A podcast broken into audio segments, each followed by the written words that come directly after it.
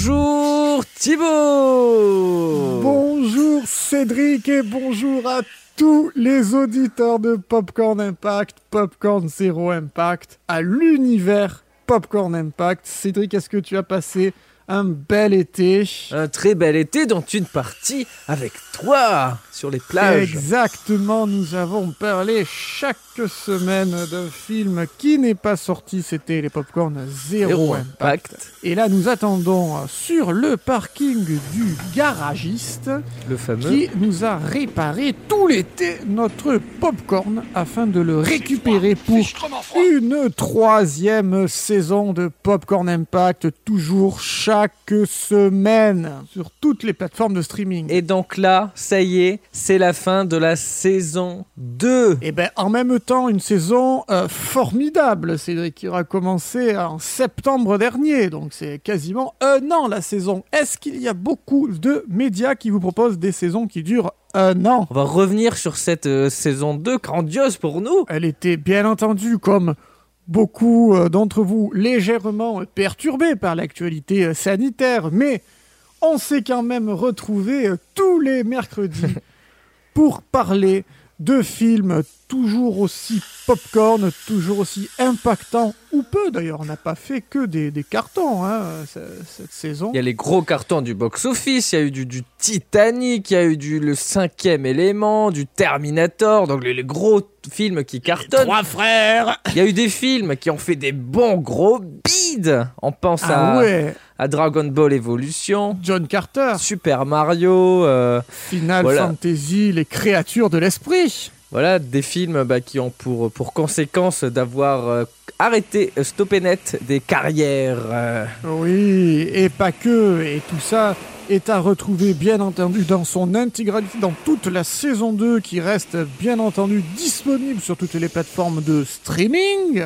Et oui, on vous invite à les écouter. Si vous nous découvrez avec l'émission actuelle, là, bah, euh, bah voilà, on Eh parle ben, pas d'un film aujourd'hui, c'est un bilan. c'est- l'émission un peu exceptionnelle comme on avait fait euh, l'année dernière. C'est avant tout une émission pour vous dire euh, merci, merci euh, pour votre euh, fidélité, merci pour euh, vos commentaires, euh, merci pour vos petits messages. Ça nous va droit au cœur avec euh, Cédric euh, et la passion partagée du film, booste. du cinéma, du box-office. Tout à fait, ça, nous booste. On s'est même fait des petites spéciales. Alors, je dis des petites spéciales, mais il y en a eu officiellement finalement qu'une seule qui avait été euh, diffusée euh, pendant le confinement.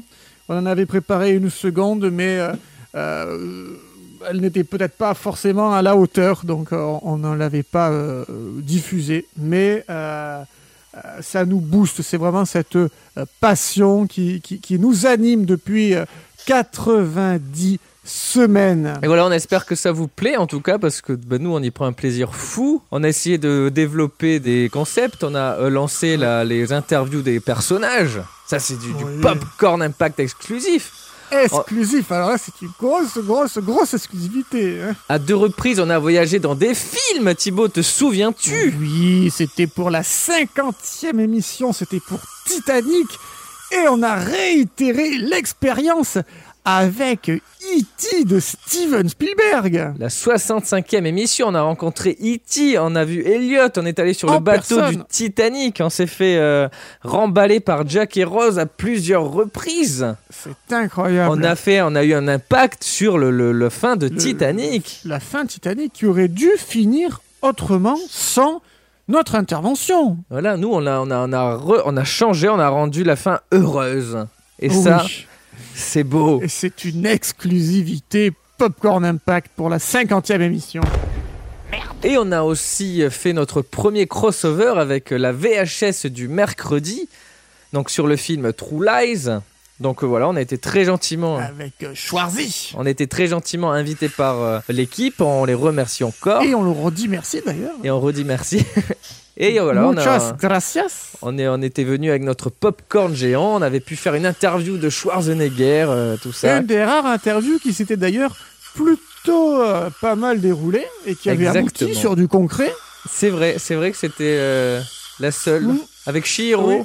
Mais on sait toujours pas ce qu'elle ce qu'elle répondait. En fait, on n'a pas pu traduire, donc si ça se trouve, Elle m'a dit des méchancetés. Si euh, tu es un auditeur qui parle japonais, euh, dis-nous. Donc c'était un premier crossover, mais euh, il y en a d'autres qui vont euh, arriver euh, Arriver. durant la saison 3. Ça, vous le Et plus découvrirez tôt que ce que vous pouvez penser d'ailleurs.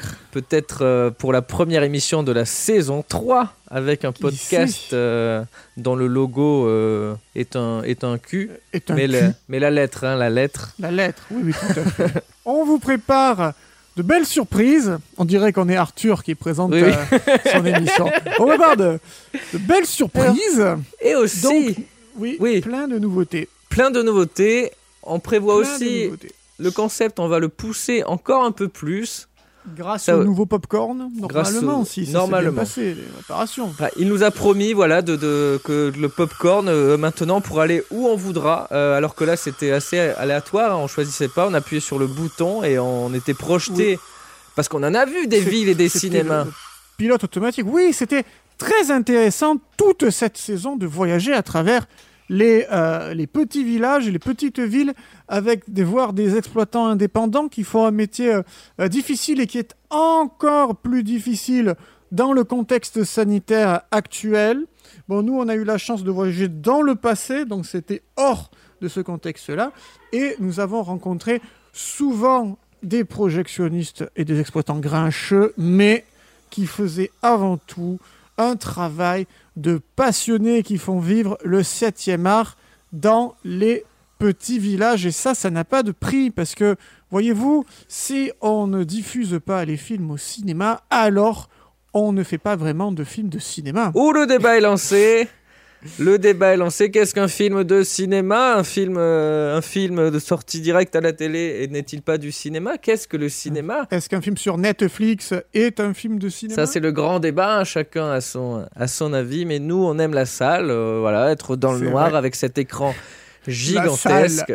La on salle. fait des squats, on fait des, des push-ups. Ouais. Après, oui, il y a des, des conditions qui font que parfois au cinéma, ben, c'est euh, bruyant. Il y, a- il y a des gens qui, parlent fort, etc. C'est pas des super gens qui agréable. mâchouillent du popcorn. Euh, L'essentiel, c'est que euh, chacun voit le film de la façon dont il le souhaite. Finalement, ces petits désagréments euh, qui font l'expérience cinéma, eh ben c'est ça qui c'est manque. vrai, Cédric. c'est vrai, c'est vrai. Tu as parlé de l'expérience du cinéma Oui. et nous, bah, ce qu'on va s'efforcer là de plus, de plus en plus à faire, c'est vous proposer une expérience de podcast, Ouais. approfondir un peu notre concept, vous plonger encore plus en immersion. Donc, on vous plonge en immersion au cœur des, des, des villes, dans, avec les Ouais. personnages, etc. Et là, voilà, va, on va essayer de développer ça un peu plus grâce au popcorn qui met vraiment du temps. Il nous a dit euh, qu'il nous le rendait le mercredi à 8h. Là, il est, euh, il est déjà beaucoup plus tard. Ça va pas. On attend trop longtemps. Ce, ce monsieur est lent, mais bon. C'est peut-être un escroc. Et aussi, je, on n'est pas revenu dessus, mais le 1er avril, on avait fait euh, Un poisson un poisson d'avril, Elder Fisher. qui, qui était peut-être un peu tombé euh, en plouf à cause du contexte euh, présentiel au 1er avril, mais on s'était efforcé de créer un film avec Brad Pitt et Stallone sur les Mormons d'Amérique. Euh, Voilà, qu'on On vous, vous invite, à le euh, réécouter. Voilà, c'est voilà, ça. On, on s'est dit, allez, on s'invente Une un film. farce. euh, Alors, une petite farce. Fe- Petite farce. Euh, parlons d'un film totalement absurde avec les producteurs qui étaient des. C'était quoi les dirigeants de. Ah oui, euh, c'était les dirigeants de Burger King. Non, attends, qu'est-ce qu'on avait dit? D'une compagnie aérienne, il Oui. me semble. euh, Oui, c'est ça, c'est ça. ouais, ouais. À réécouter, il y avait À quelques... Et cherchez euh, bien les noms et tout. euh.